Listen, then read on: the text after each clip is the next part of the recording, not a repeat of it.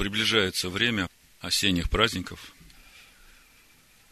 Мне бы хотелось сразу помолиться с вами за это расписание служений, чтобы Всевышний утвердил его, и чтобы его устройство было в каждом дне праздника, чтобы мы смогли получить то, что Он приготовил для нас, чтобы каждый мог это получить. В общем-то, время самое благословенное, время итогов, время плодов, время нашего свидетельства. Раньше я не понимал слова апостола Павла, где он говорит, не лукавый, время коротко. Часто можно слышать в мире такое неправильное мышление, когда говорят, ну, я еще хочу пожить для себя, ну, а потом уже, когда уж прижмет совсем, тогда уж приду и покаюсь перед Богом. Что здесь неправильно? Неправильно то, что именно наше свидетельство, а суть нашего свидетельства – это тот свидетель Бога, который живет в нас и делает нас свидетелями Бога. Именно это суть нашего спасения.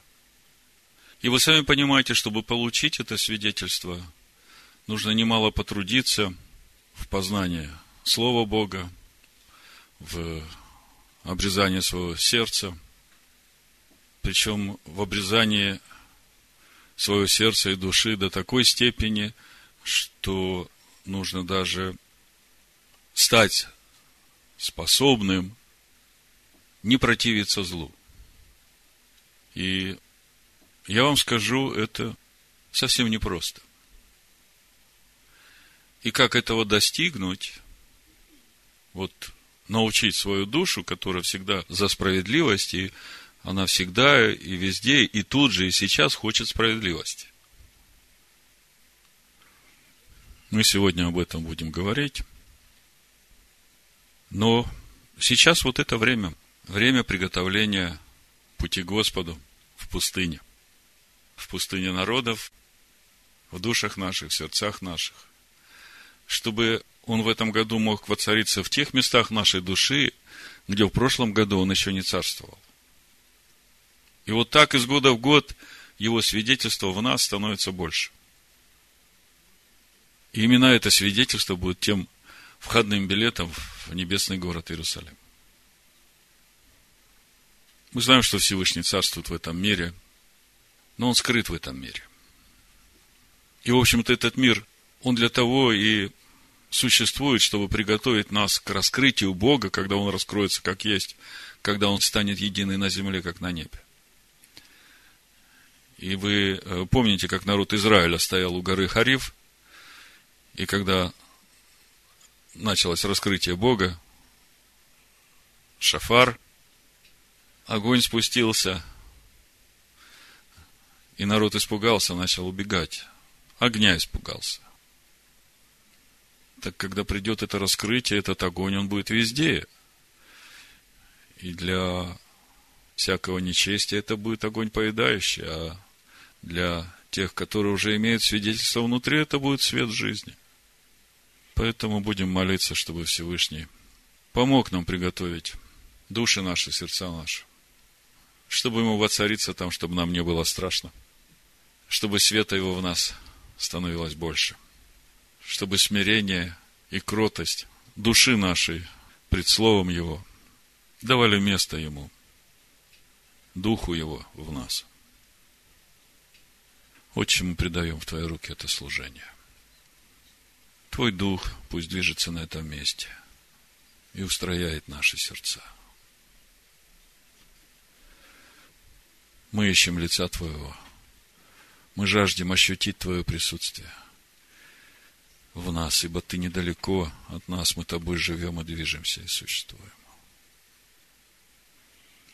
Ты видишь это расписание служений,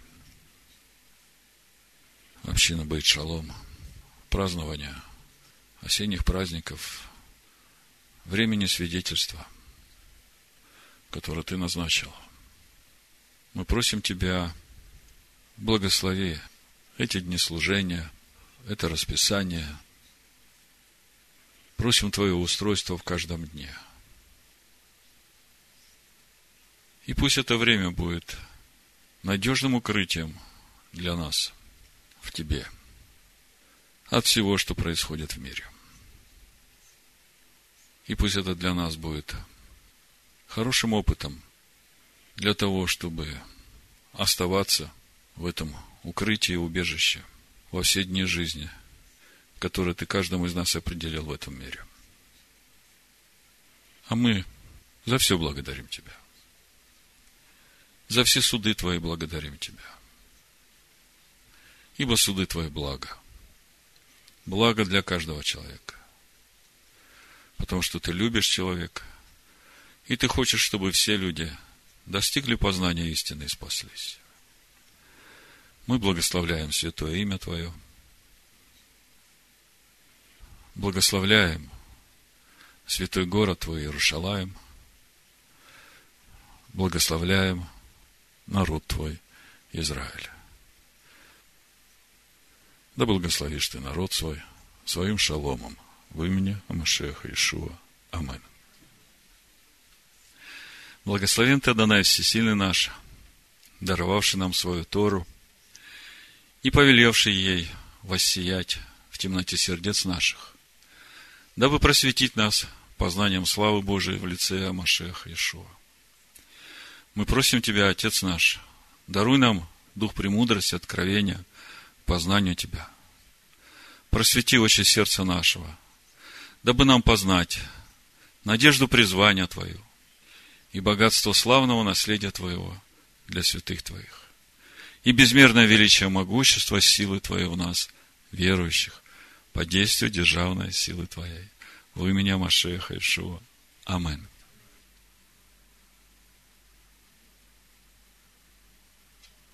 Итак, недельная глава Шафтим, Судьи, и мы продолжаем познавать природу истинного Машеха Ишуа. Главный вопрос, который мы сегодня рассмотрим, может ли быть такое, что учение Машеха Ишуа отменяет законы Торы? Конечно, я понимаю, что для вас этот вопрос э, даже неожиданный и как бы неуместный. Мы все знаем и верим, что Тора является содержанием Машеха Иешуа, она течет из него как последующего духовного камня. Но тем не менее, вот сегодняшняя наша недельная глава говорит об э, судьях и о том, как судьи должны судить, на основании чего в обществе израильском, когда они войдут в землю. И мы везде видим основное требование Бога, чтобы судьи судили справедливо. Чтобы во всяком суде не было, не дай Бог, э, превышения меры наказания. Чтобы во всяком суде не было лицеприятия, чтобы судьи судили по правде. И вот э, именно то, что говорит сегодня нам недельная глава судей в законе о ложном свидетеле, эта же тема поднималась и в главе Мишпатим, э, когда давались законы справедливого суда. Об этом же мы читали в книге Левит, в 24 главе там говорилось о том, что законы одни и те же как для туземца, как для природного жителя, так и для пришельца. И суть этого закона одна. Душа за душу, глаз за глаз, зуб за зуб, рука за руку, нога за ногу. 19 глава, если читать с 15 стиха, написано – недостаточно одного свидетеля против кого-либо в какой-нибудь вине и в каком-нибудь преступлении, в каком-нибудь грехе, которым он согрешит. При словах двух свидетелей, при словах трех свидетелей состоится дело. Если выступит против кого свидетель несправедливый, обвиняя его в преступлении, то пусть предстанут оба сие человека, у которых тяжба пред Господа, пред священников и пред судей, которые будут в те дни. Судьи должны хорошо исследовать, и если свидетель тот ложный, ложно донес на брата своего, то сделайте ему то, что он умышлял сделать брату своему. Смотрите, насколько строгий закон. Если кто-то дает ложное свидетельство, и по этому ложному свидетельству человека могут осудить, не дай бог, на смертную казнь, то если открывается, что этот свидетель был ложный, то ему нужно будет сделать то же самое, что он умыслил сделать ближнему своему. Итак, истреби зло из среды себя.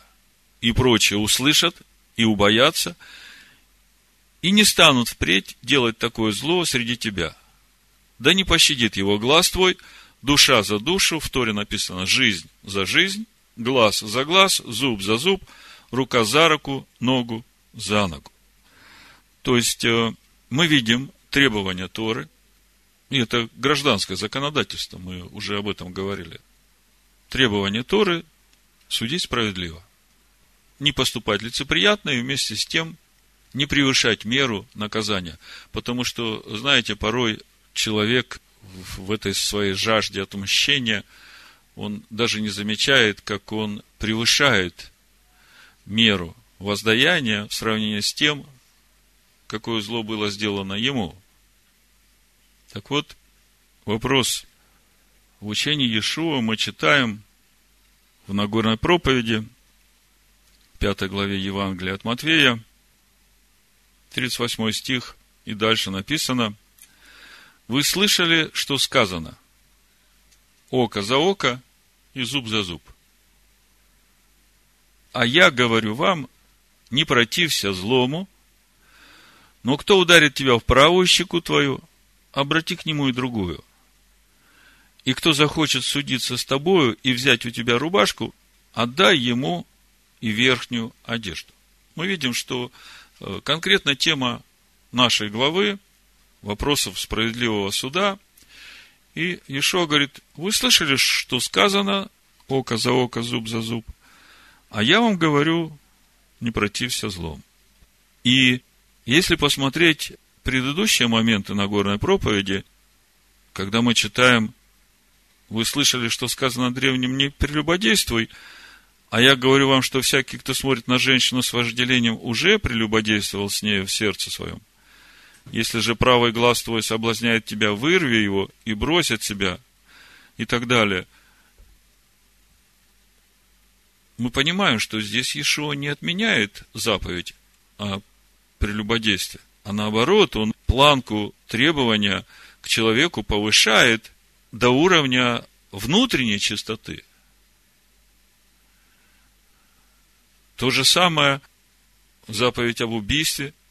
21 стих. Вы слышали, что сказано древним, не убивай. Кто же убьет, подлежит суду. А я говорю вам, что всякий гневающийся на брата своего напрасно уже подлежит суду. Кто скажет брату твоему рака, подлежит Синедриону, а кто скажет безумный, подлежит гиене огненной. То есть, опять мы видим, что есть заповедь «не убей», а Иешуа раскрывает духовную глубину этой заповеди и говорит, что даже если ты слово какое скажешь плохое в отношении к человеку, то ты уже подлежишь суду, да? И вот мы читаем 38 стихе вы слышали, что сказано око за око, зуб за зуб, а я говорю вам, не протився злому.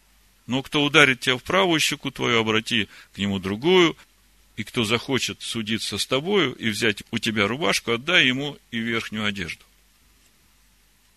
Что же хочет Иешуа сказать в этом учении именно в отношении законов справедливого суда? Действительно ли он этим учением хочет отменить законы справедливого суда? Или здесь о чем-то другом? Название проповеди я не сказал. Название проповеди «Не протився злому». Когда мы читаем в Торе о законах справедливого суда, мы видим, что это законы о взаимоотношениях между людьми в гражданском обществе, в обществе израильском. Это относится к взаимоотношениям между людьми. И мы говорим, что Тора духовна. И мы уже говорили, что когда недельная глава начинается Шафтим, поставь себе во всех воротах твоих судей, надзирателей, мы уже видели суть духовной глубины этой заповеди, потому что вот этот город, о котором речь идет, это сам человек. И все врата, где человек должен поставить надзирателей и судей, это то, что входит в человека, и мы об этом много говорили, но мы мало говорили о том, и что выходит из человека. То есть, неважно, входит или выходит, у тебя должны стоять судьи во всех вратах и смотреть, кошерное это, чисто это, святое это, или же это то, что угошает Духа Божьего, то, что убивает ближнего, то, что убивает тебя самого. Вот о чем говорит Тора. Так вот, э, возвращаясь к тому, что говорит Иешуа своим ученикам, а я говорю вам, не протився злому. Вы знаете, вот именно эта часть учения Иешуа по сей день вызывает споры у иудейских мудрецов. Они это не могут принять. Они говорят, что вся Тора говорит о том, что нужно хранить человеческое достоинство, что всякий человек создан по образу Бога, и любое унижение человека – это посягательство на образ Бога, это унижение Бога, и поэтому так не должно оставлять. А если Ишуа говорит о том, что нужно подставить другую щеку, когда тебя ударили по одной, то это как бы вообще противоречит всему духу Торы. Вот я хочу сегодня показать, что не противоречит, а как раз в духе Торы и исполняет самый главный замысел Всевышнего, ради которого дана Тора.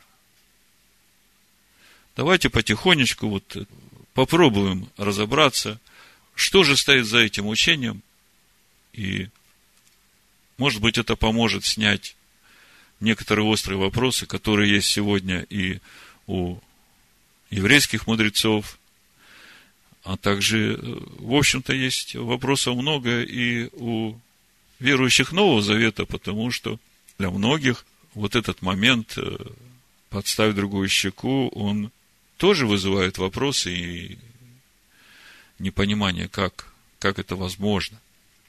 Давайте попробуем понять, что стоит за этим учением Иешуа, каким образом она раскрывает духовную глубину Торы и замысел Всевышнего, какое это отношение имеет к нам и к нашему пути в образ и подобие Бога, какое это отношение имеет к спасению, к покаянию, к чуве тех людей, которые вокруг нас.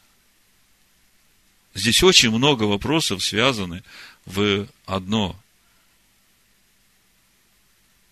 Мы сегодня, разбирая предыдущие проповеди на недельную главу Шафтим, говорили уже о том, что если посмотреть в общем на путь Авраама, то его так по-большому можно разделить на два этапа. На первом этапе Бог учил Авраама перестать бояться за себя, научиться доверять Богу. А второй этап, вот когда человек уже научился доверять Богу, и через это он дал ему место в себе, это как раз то время, когда уже Бог может служить через человека другим людям. Так вот, э, забегая вперед, я вам скажу, что вот эта заповедь Иешуа не противиться злому, подставлять другую щеку, не вступать в суд с другим человеком, если он от тебя что-то требует, дай ему. Это как раз вот тоже входит в вот эту часть пути Авраама, когда Бог учит человека доверять ему во всем. Давайте теперь попробуем как бы пощупать это духовными глазами, увидеть. То есть, э, когда мы читаем в Торе – зуб за зуб, око за око, мы видим законы справедливого суда в гражданском обществе. А то, что Иешуа не отменяет законы справедливого суда, это даже мы в Новом Завете можем прочитать, вот, например, в Римлянах 13 главе. Написано, всякая душа да будет покорна высшим властям, ибо нет власти ни от Бога, существующие же власти от Бога установлены, посему противящиеся власти противятся Божию установлению, а противящиеся сами навлекут на себя осуждение. ибо начальствующие страшны не для добрых дел, но для злых. Хочешь ли не бояться власти, делай добро и получишь похвалу от нее, ибо начальник есть Божий слуга. Тебе на добро. Если делаешь зло, бойся, ибо он не напрасно меч носит. Скажите, о ком это говорится? Это об устройстве гражданского общества. Это о тех начальствующих, которые есть в обществе, о судах, о полицейских. То есть мы видим, что Новый Завет говорит о том, что законы справедливого суда во взаимоотношениях между людьми, они остаются. А ученики Иешуа, они ведь в своих посланиях, они раскрывают учение Машеха, они ведь не приступают его и не отменяют его. Вы согласны со мной? Если же делаешь зло, бойся, ибо он не напрасно носит меч. Он Божий слуга, мститель, наказание делающему злое. И потому надобно повиноваться не только из страха наказания, но и по совести. А когда мы читаем о том, что Иешуа говорит своим ученикам, мы видим, что это относится к внутреннему состоянию души человека, рожденного свыше. И мы понимаем, что с тех пор, как начало проповедоваться Евангелие по всему миру, не все люди во всех народах имеют рождение свыше, имеют личные взаимоотношения с Богом. Так вот, Иешуа говорит именно своим ученикам, которые живут среди всех народов. А я говорю вам, не протився злому. Что же стоит за э, вот этой заповедью, которую Иешуа дает своим ученикам, нам раскрывает апостол Петр во второй главе первого послания. Давайте откроем 1 Петра, вторую главу, прочитаем с 19 стиха. То есть мы изначально понимаем, что Бог любит всех людей. Бог хочет, чтобы все люди достигли познания истины и спаслись. Мы тоже, было время, когда мы жили без Бога. И то, как мы жили, мы однозначно были противниками Бога. Мы были противниками Бога, мы делали зло своим ближним и дальним. Но Бог отдал своего Сына за нас еще тогда, когда мы были грешниками. И этим Он явил любовь свою к нам. Вот смотрите, что Петр говорит. 19 стих. Ибо то угодно Богу, если кто, помышляя о Боге, переносит скорби, страдая несправедливо. Ибо что за похвала, если вы терпите, когда вас бьют за проступки? Но если, делая добро и страдая, терпите, это угодно Богу. Хочешь угодить Богу? Кто хочет угодить Богу? Не протився злому. Если, делая добро и страдая, терпите, терпите, это как раз и есть не противиться злому. А душа, она же жаждет справедливости. И слышишь оттуда такой жалобный голосок. Разве Бог этого не видит? А куда смотрит Бог? Это же так несправедливо. 21 стих. Ибо вы к тому призваны. Потому что и Машех пострадал за нас, оставив нам пример, дабы мы шли по следам его. Слушайте, вот это вот очень о многом говорит. Машех пострадал за нас, оставив нам пример, дабы мы шли по следам его. О чем это? Как это относится к незаслуженным страданиям? Как это относится к обидчикам, которые обижают нас незаслуженно? Слушайте. Машех пострадал за нас, оставив нам пример, дабы мы шли по следам его. Вы что-нибудь слышите? Он не сделал никакого греха, и не было лести в устах его. Будучи злословием, он не злословил взаимно. Страдая, не угрожал, но предавал-то судье праведному. Он грехи наши сам вознес телом своим на древо, дабы мы, избавившись от грехов, жили для правды. Ранами его мы исцелились. Послушайте, мы исцелились его ранами. А он пострадал за нас, оставил нам пример, чтобы и мы шли по следам его. О чем это? Он ведь не сделал никакого греха, да? При этом страдал. И через эти страдания мы исцелились. И он говорит, вы слышали сказано, око за око, зуб за зуб. А я говорю вам, не протився злому. Зачем? Почему? Оказывается, вот, чтобы мы шли по следам Его, а что за этими следами стоит? Если мы идем по следам Его и переносим скорби, страдая незаслуженно, а это угодно Богу, через это будет приходить спасение к тем обидчикам, которые нас обижают. Посмотрите на этот замысел Всевышнего. В этой заповеди, вот то, что я вижу, решаются сразу два вопроса. Первый вопрос, через незаслуженное страдание приходит спасение к обидчикам. То есть, они через покаяние к Богу обращаются.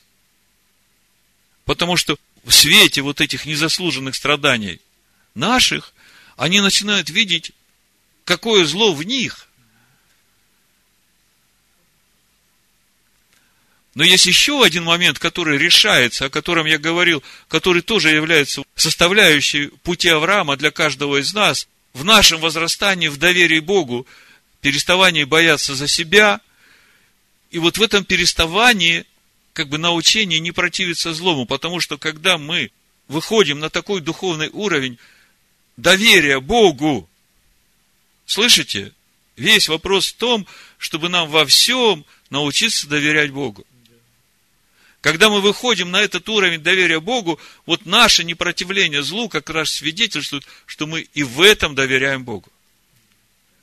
Слушайте, а здесь еще следующая ступень, потому что когда вы уже и в этом доверяете Богу, то вы понимаете, что Бог судья справедливый, и вообще ничто от Него не сокрыто.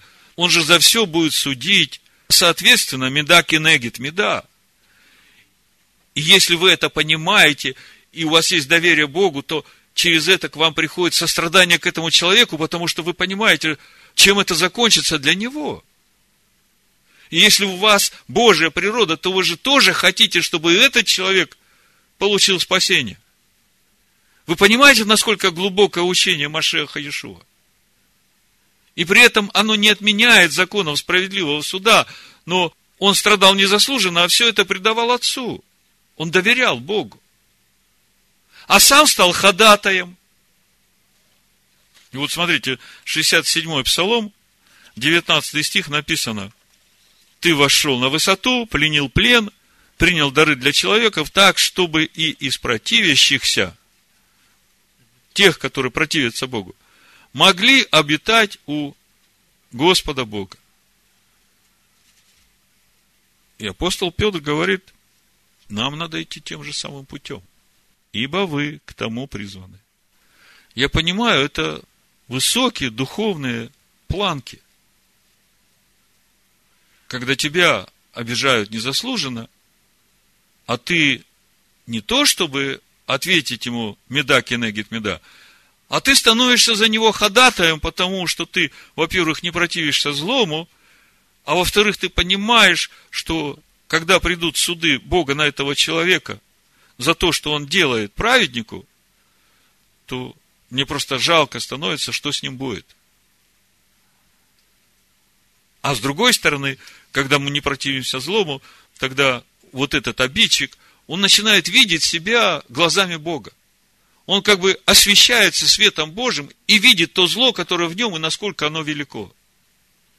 Я думаю, что каждый из вас попадал в такую ситуацию, когда незаслуженно вас обижали. Вот насколько важно в этот момент в духе своем не ожесточиться. в духе не ожесточиться. Вы можете внешне показать, что как бы вы не противитесь, но важно в духе не ожесточиться. А вот для того, чтобы это пришло в нашу жизнь, вот тут нам как раз Тора и нужна. Потому что только Тора, только заповеди Бога научают нашу душу послушанию. И шаг за шагом наша душа, пропитываясь Словом Божьим, для нее уже становится естественным проявлять Божью реакцию на какую-то ситуацию. Ну, конечно, это сразу не приходит. Мы даже про Ишуа Машеха читаем в послании евреям, что хотя он и сын, но страданиями навык послушанию. Вот смотрите, как незаслуженное страдание приводит к раскаянию даже убийцу. Мы это читаем в Евангелиях. Ну, давайте, Лука, 23 глава. Откроем. Я прочитаю с 33 стиха. И когда пришли на место, называемое Лобное, там распяли его и злодеев. Одного по правую, а другого по левую сторону. Кого по правую и по левую сторону распяли? Злодеев. Это хорошие люди? Ну, понятно. Злодеи, нехорошие люди. Ишо же говорил, Отче, прости им, ибо не знают, что делают. Это он говорит в отношении к тем, которые распяли его. Злодеи висят просто рядом. И делили одежду, бросая жребий. И стоял народ и смотрел. Насмехались же вместе с ними и начальники, говоря – других спасал, пусть спасет себя самого, если он Машиах, избранный Божий. Вот глядя на вот эту реакцию, на то, что они говорили, насмехались, как бы человеческими глазами трудно согласиться с тем, что не знают, что делают. Знают, что делают. Целенаправленно делают. А Ишуа говорит, отче, прости им, ибо не знают, что делают. Также и воины ругались над ним, подходя и поднося ему уксус, и говоря, если ты царь иудейский, спаси себя самого. И была над ним надпись, написана словами греческими, римскими, еврейскими. «Сей есть царь иудейский». Один из повешенных злодеев злословил его и говорил – если ты Машиах, спаси себя и нас. Другой же, напротив, унимал его и говорил, или ты не боишься Бога, когда и сам осужден на то же, и мы осуждены справедливо, потому что достойно по делам нашим приняли, а он ничего худого не сделал. И сказал Иешуа, помяни меня, господин, когда придешь в царствие твое. И сказал ему Иешуа, истинно говорю тебе, ныне же будешь со мною в раю. Есть еще другое прочтение. Истинно говорю тебе, ныне будешь со мной в раю. Мы сейчас не касаемся этого вопроса. Сразу он попал в рай, или же когда придет время, он попадет в рай.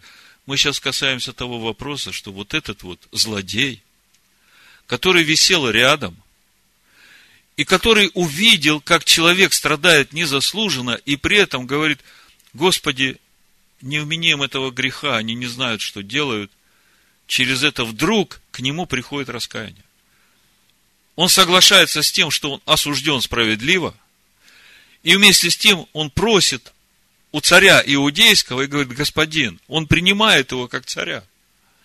Говорит, господин, когда ты придешь в царстве свое, вспомни меня. Вот вам уже первый пример, как непротивление злу приводит к покаянию даже злодея.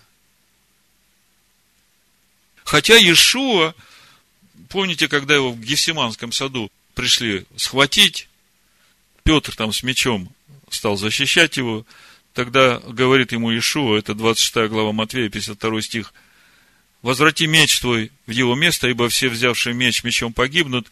Или думаешь, что я не могу теперь умолить отца моего, и он представит мне более, нежели 12 легионов ангелов?»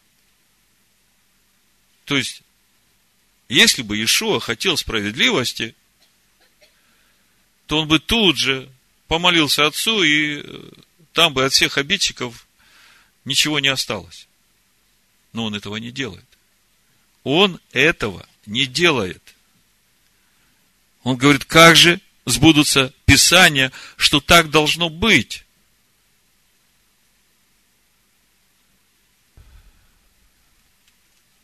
Вы все помните гибель Стефана. Он ведь сказал то же самое. Если мы посмотрим Деяния, седьмую главу, с 54 стиха буду читать. Слушая сие, они рвались сердцами своими и скрежетали на него зубами. Слушайте, как вы будете себя чувствовать, если все на вас будут скрежетать зубами, рваться сердцами своими, и все это по отношению к вам несправедливо? Стефан же, будучи исполнен Духа Святого, возрев на небо, увидел славу Божию и Иешуа, стоящего одесную Бога. И сказал, вот я вижу небеса отверстия и Сына Человеческого, стоящего одесную Бога. Но они, закричав громким голосом, затыкали уши свои и единодушно устремились на него, и, выведя за город, стали побивать его камнями. Свидетели же Помните, при двух или трех свидетелях. Положили свои одежды у ног юноши именем Савла. То есть, вот этот юноша Савл, который потом очень жестко разбирался со всеми учениками Машеха Иешуа. Он был свидетелем этого убийства невинного человека. И побивали камнями Стефана, который молился и говорил, «Господин Иешуа, прими дух мой». И, преклонив колени, воскликнув громким голосом, сказал, «Господи, не вмени им греха сего». Слушайте, кто-то мог бы сказать, да, Машех Иешуа, сын Бога, он так мог. А здесь мы видим Стефана, такой же человек, как и мы. И при всей той несправедливости, которая вокруг происходит, он говорит, Господи, не умени им греха сего. И потом в Деяниях, 22 главе, в 19 стихе, Павел говорит, Господин, им известно, что я верующих в Тебя заключал в темнице и бил в синагогах, и когда проливалась кровь Стефана, свидетеля Твоего, я там стоял, одобрял убиение его и стерег одежды побивавших его. Смотрите, вот эта гибель Стефана, она не выходила из э, сердца Савла. И все время, когда он гнал свидетелей Ишуа, пытал, мучил в темницах, этот образ Стефана и его гибель все время были у него перед глазами, и вот тут вот Ишуа его встречает, и он говорит, Господи, я недостоин. Я сейчас вижу, насколько я недостоин, и это приводит к его к раскаянию. Другими словами, через заповедь Иешуа не противиться злому, молиться за обижающих, любить врагов, исполняется высший замысел Всевышнего по спасению человеков, по приведению их к Богу и по сотворению их, по образу и подобию Бога. Спасение приходит к обижающим нас. А мы через это совершаемся в подобие Всевышнего, делая добро и злым, и добрым. И именно об этом нам говорит учение Иешуа, Матвея 5 глава, с 38 стиха. Вы слышали, что сказано око за око и зуб за зуб? А я говорю вам, не протився злому. Но кто ударит тебя в правую щеку твою, обрати к нему и другую. И кто захочет судиться с тобой и взять у тебя рубашку, отдай ему и верхнюю одежду. И кто принудит тебя идти с ним одно поприще, иди с ним два. Просящему у тебя дай, и от хотящего занять у тебя не отвращайся. Вы слышали, что сказано «люби ближнего твоего и ненавидь врага твоего». А я говорю вам, любите врагов ваших, благословляйте проклинающих вас, благотворите ненавидящим вас и молитесь за обижающих вас и гонящих вас, да будете сынами Отца вашего Небесного, ибо Он повелевает солнцу своему восходить над злыми и добрыми, и посылает дождь на праведных и неправедных. Ибо если вы будете любить любящих вас, какая вам награда? Не то же ли делают и мытари? Богу угодно, чтобы мы переносили страдания незаслуженные. Вы к тому призваны. Если вы приветствуете только братьев ваших, что особенного делаете? Не так же ли поступают язычники? И так будьте совершенны, как совершен Отец ваш Небесный. Вот он путь в это совершенство. Путь, который дает нам Ишуа через заповедь «Не протився злому».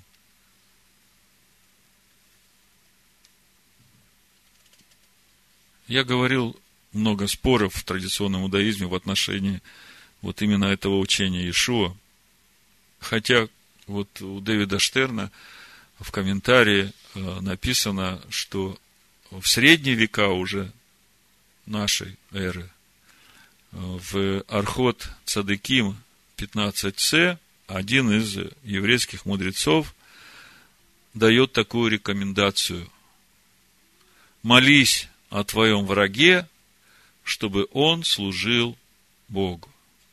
То есть, мы видим, что каким-то образом учение Машеха Иешуа уже имеет влияние и на мышление иудейских мудрецов.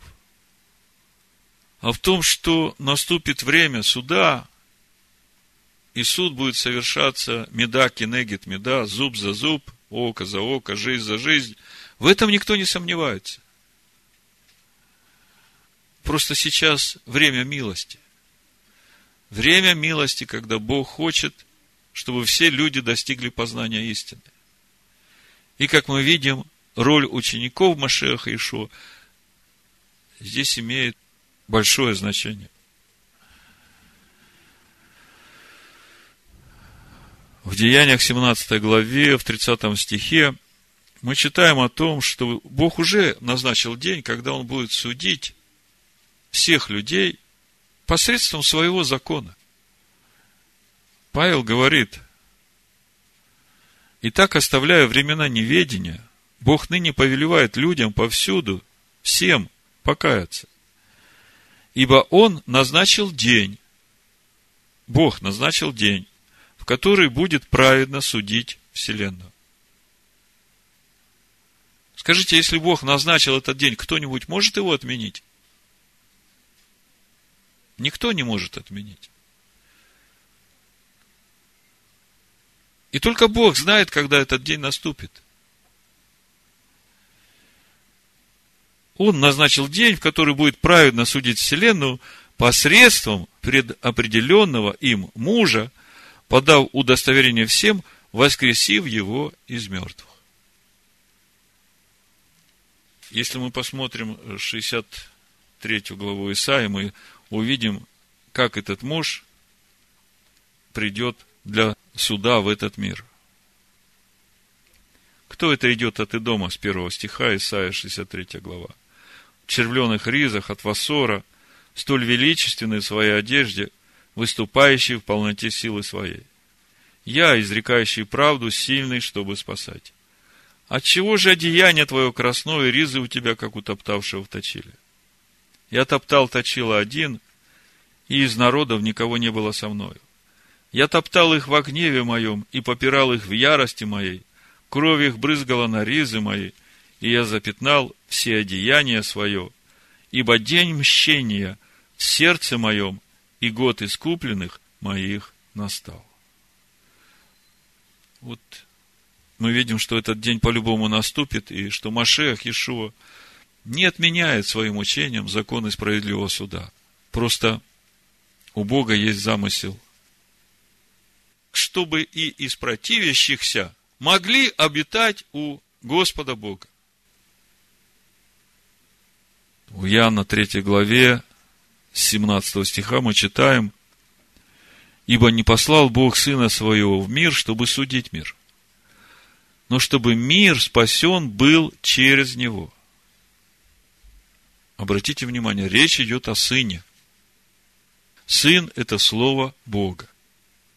И Бог послал в первый приход Сына Своего, Слова Бога, не судить мир. Во второй приход Он придет, будет день мщения. А в первый приход, если мы посмотрим 61 главу Исаия, то мы видим, Дух Господа Бога на мне, ибо Господь помазал меня благовествовать нищим, послал меня исцелять сокрушенных сердцем, проповедовать пленным освобождение, узникам открытия темницы, проповедовать лето Господне благоприятное. Вот для чего Он пришел в первый свой приход. А дальше написано, и день мщения Бога нашего утешить всех сетующих, возвестить сетующим на Сионе, что им вместо пепла дастся украшение, вместо плача елей радости, вместо унылого духа славная одежда, и назовут их сильными правдою, насаждением Господа, во славу Его. Так вот, не послал Бог Сына Своего в мир, чтобы судить мир, но чтобы мир спасен был через Него. Верующие в Него, речь идет о Слове Бога, я подчеркиваю, Речь идет о Сыне, сущем на небесах. Верующий в Него не судится.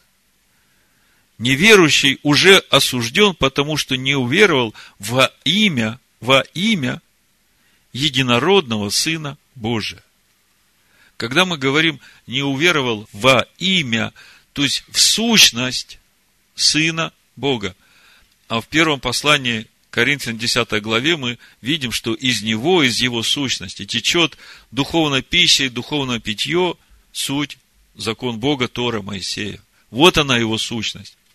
И у апостола Иоанна мы читаем, верующий в него не судится, а неверующий уже осужден, потому что не уверовал во имя единородного Сына Божия. То есть не судится тот, который уверовал, который принял Машеха Ишуа в себя и растворил в своей человеческой душе верой закон Бога. А вот смотрите, что очень важно. Ишуа говорит, не протився злому. Как бы призывает своих учеников не требовать одномоментно, что ли, вот этого справедливого суда за ту несправедливость, за те несправедливые страдания, которые оказывают нам гонители-обидчики, да? И мы уже говорили, почему это. А вот здесь в 19 стихе смотрите, что происходит. Суд же состоит в том, что свет пришел в мир, но люди более возлюбили тьму, нежели свет, потому что дела их были злы. То есть уже своим выбором человек подписывает себе сам приговор. Или человек уверует во имя единородного Сына Бога и примет его, да? А если он не уверует и отвергает закон Бога, Слово Бога, то именно через это он уже сам подписывает себе приговор, уже совершается суд над ним. И именно поэтому Бог хочет, чтобы и вот эти люди, которые отвергают Слово Бога, которые обидчики, хулители. Бог хочет и их спасти. И это возможно, когда ученики Машеха Ишу не будут противиться злому, тому злу, который исходит от этих обидчиков. Именно через это эти обидчики смогут увидеть себя глазами Бога. А вы, зная, что может прийти в их жизнь, становитесь за них ходатаями. И Бог, видя ваше ходатайство и смирение вашей души, Бог через вас за них ходатайствует. Вот здесь то самое важное и главное. Бог через нас ходатайствует Духом Своим за этих обидчиков.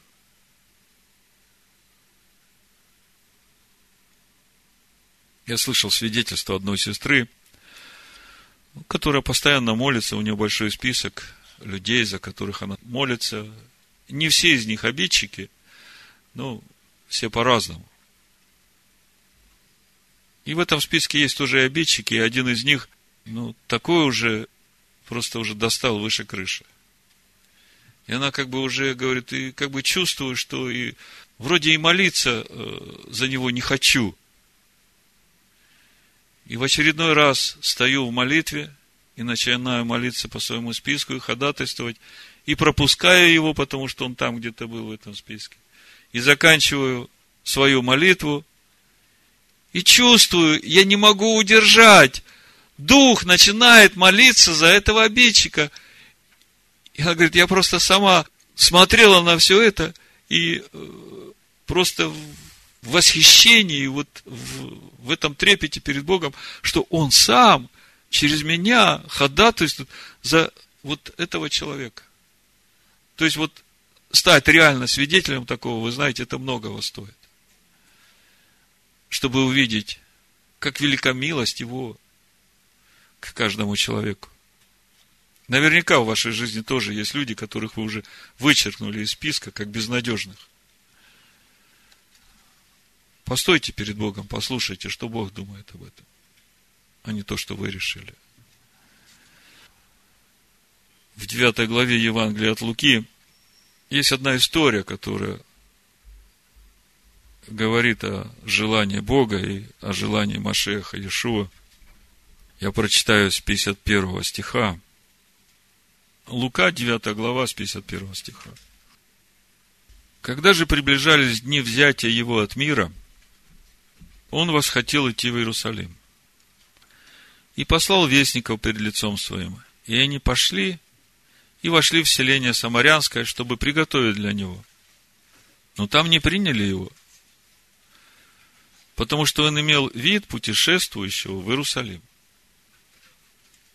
Мы сейчас читаем по календарю Евангелия от Иоанна, вот на прошлой неделе я себе подчеркнул, помните, он э, этой женщине, самарянке, говорит, спасение от иудеев, рассказал ей все, что с ней было, она увидела, что это действительно Машех, пошла там, рассказала э, в городе, где она живет, и жители этого города приходят и приглашают его к себе, это самарянский город – и там написано, и пробыл он у них два дня. Я эти два дня, как две тысячи лет, вот сразу себе подчеркнул, да, вот оно как. У самарян он пробыл два дня, а потом уже пошел в Галилею. А тут вот мы читаем, проходит через самарянское селение, а это уже время взятия его. И там его не приняли, потому что он имел вид путешествующего в Иерусалим, то есть иудей. Видя то, ученики его, Иаков и Иоанн, сказали, Господи, хочешь ли мы скажем, чтобы огонь сошел с неба и истребил их, как и Илья сделал?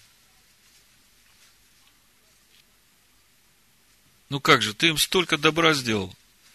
Ты им столько чудес показал, столько исцеления они получили, и они на тебе – не принимают тебя.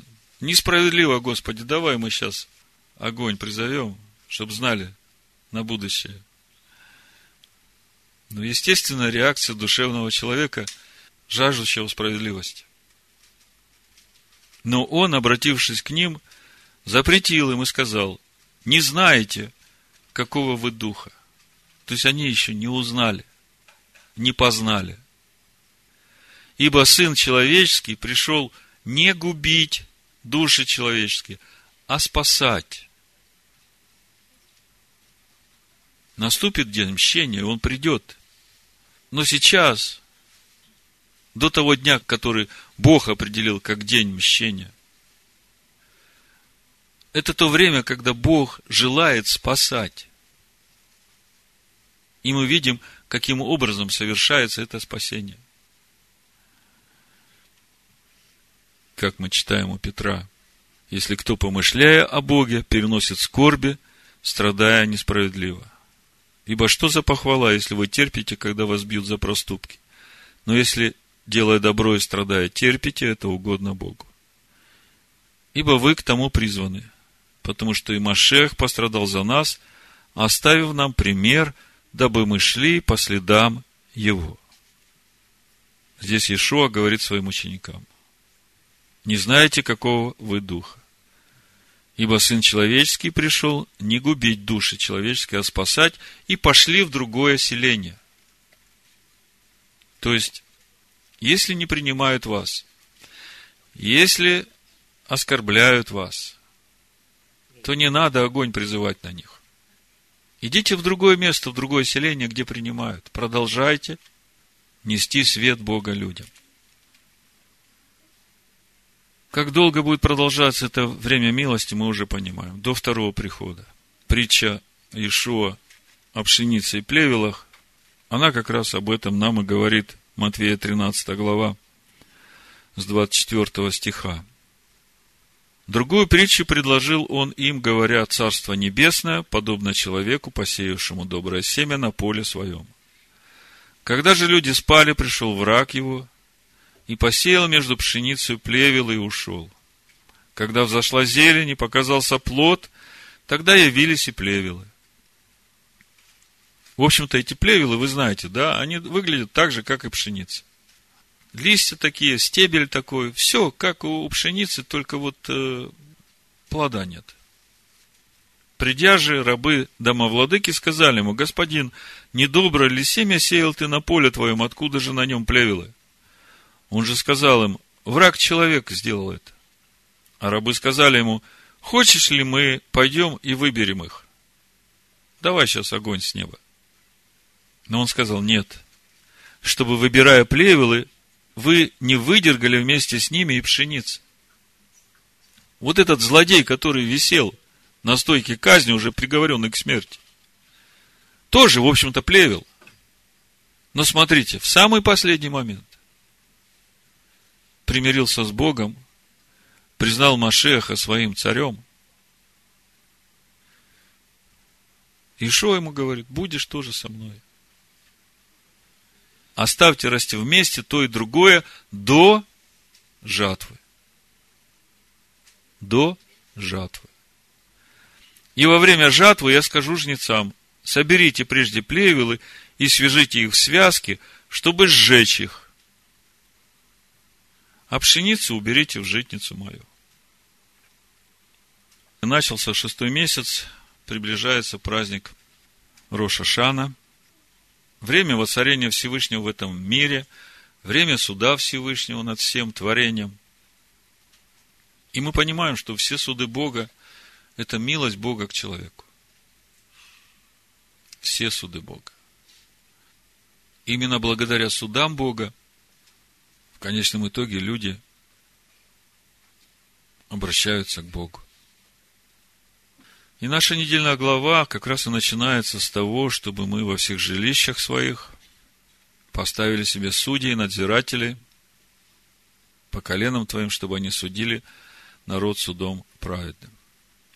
И мы уже говорили о том, что речь идет не только об устройстве общества Израилева, но речь идет о каждом человеке, о том, чтобы ему поставить судей и надзирателей – чтобы они смотрели, следили, что входит в сердце их и что выходит из сердца их. Апостол Павел говорит в Ефесянах 4.29 и дальше. Никакое гнилое слово да не исходит из уст ваших, а только доброе для назидания в вере, дабы оно доставляло благодать слушающим. И не оскорбляйте Святого Духа Божия, которым вы запечатлены в день искупления. Всякое раздражение и ярость, и гнев, и крик, и злоречие –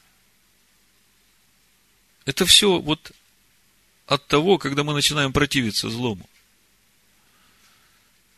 Почему мы раздражаемся? Почему мы приходим в ярость? Почему мы злоречивы? Нас обидели. Где-то с нашей душой поступили несправедливо – Ишуа говорит, не протився злому.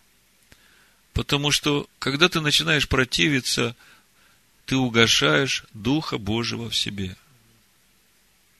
Это главная твоя потеря. Когда ты начинаешь противиться и пытаться справедливо судить, то ты подставляешь себя под такой же суд справедливости. Ибо суд без милости, не оказавшему милости. Поэтому Иешуа в Нагорной проповеди говорит, когда ты идешь со своим соперником к суде, то постарайся освободиться по дороге. Потому что если ты будешь требовать для него суда по справедливости, то это значит, что и тебя будут судить таким же судом по справедливости.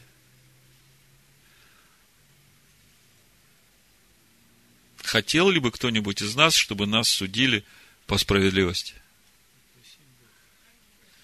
Господи, помилуй, да? На милость Твою уповаем. А что же мы, если уповаем на милость, не можем оказать такую милость тем, которые с нами плохо поступают? Будьте друг к другу добры, сострадательны, прощайте друг друга, как и Бог Машехе простил вас. Вот то, что должно быть в сердцах наших, то, что должно исходить из нас. Радуйтесь всегда в Господе. Филиппийцам 4 глава, 4 стих. И еще говорю, радуйтесь. Кротость ваша да будет известна всем человекам, Господь близко. Не заботьтесь ни о чем, но всегда в молитве и прошении с благодарением открывайте свои желания перед Богом. И мир Божий, который превыше всякого ума, соблюдет сердца ваши и помышления ваши в Машеях Иешуа. Если мы остаемся в Боге, если мы не угошаем присутствие Бога в себе, тогда Божье присутствие сохранит и сердца наши, и мысли наши в Божьем шаломе, в Машеях Иешуа. Наконец, братья мои, что только истина – что честно, что справедливо, что чисто, что любезно, что достославно, что только добродетели похвала, о том помышляйте. Накажите своим надзирателям, стражам и судьям, чтобы они отслеживали, какие мысли крутятся сейчас в вашей голове. выпишите себе вот этот стих, чтобы помнить, какие мысли должны крутиться в вашей голове. Что только истина, что честно, что справедливо, что чисто, что любезно, что достославно, что только добродетель, похвала, о том помышляйте чему вы научились и приняли, и слышали, и видели во мне, то исполняйте. И Бог мира будет с вами. Да будет так. Бешема Машеха Ишуа. Амин. Хаишуа. Амин. Хаишуа. Амин. Хаишуа. Амин. Хаишуа. Амин. Хаишуа. Амин. Хаишуа. Амин.